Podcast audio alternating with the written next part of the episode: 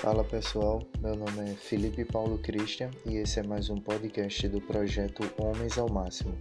Vamos lá e chega junto. No podcast de hoje vamos tratar sobre as marcas da masculinidade bíblica ou de qualidades que são vitais e que fazem parte do que a Bíblia nos ensina sobre o que é ser de fato um homem, o que é ser de fato um homem que agrada a Deus e que vive conforme a vontade de Deus. Para ter como base desse esse assunto, né, ou como inspiração principal, eu tomo um texto do autor Albert Moller no site da, do Ministério Fiel, em que ele resume essas qualidades ou essas características em 13 pontos.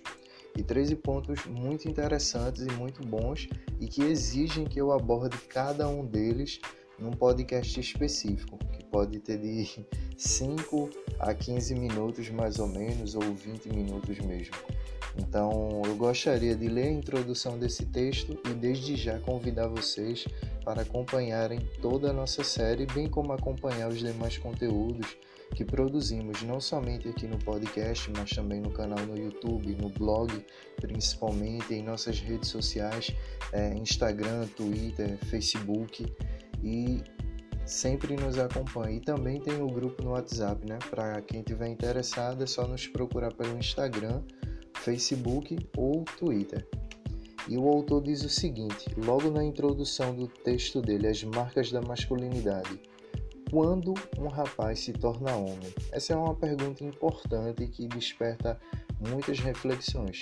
Para mu muitos caras vão dizer eu me tornei homem ou, ou eu passei a me ver como homem quando perdi a virgindade, quando tirei a habilitação, quando tive um filho, quando arrumei um emprego, quando fiz uma faculdade ou concluí uma graduação superior, são as mais variadas respostas que serão dadas a uma pergunta tão simples e objetiva, mas também tão intrigante quanto essa.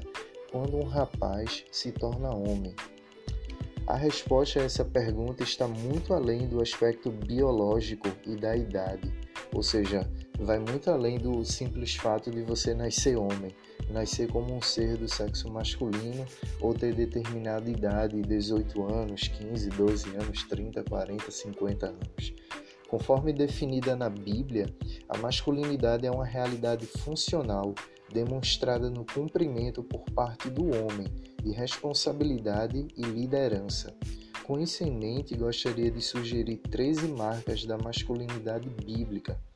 Chegar a essas qualidades vitais identifica o surgimento de um homem que demonstrará verdadeira masculinidade bíblica, ou seja, o que a gente vai tratar nessa série de artigos de, de numa abordagem mais profunda ou mais esmiuçada de cada um desses pontos, como também referências que serão dadas, é, tanto de homens da Bíblia quanto de homens da história da igreja cristã e por aí vai, serão de suma importância para a gente entender é, como é importante estudar esse assunto, como é importante entender como o Evangelho se aplica especificamente na vida do homem, nos assuntos que são próprios da nossa vida, especificamente falando, e não falando de maneira geral a homens e mulheres, crianças e adultos e por aí vai.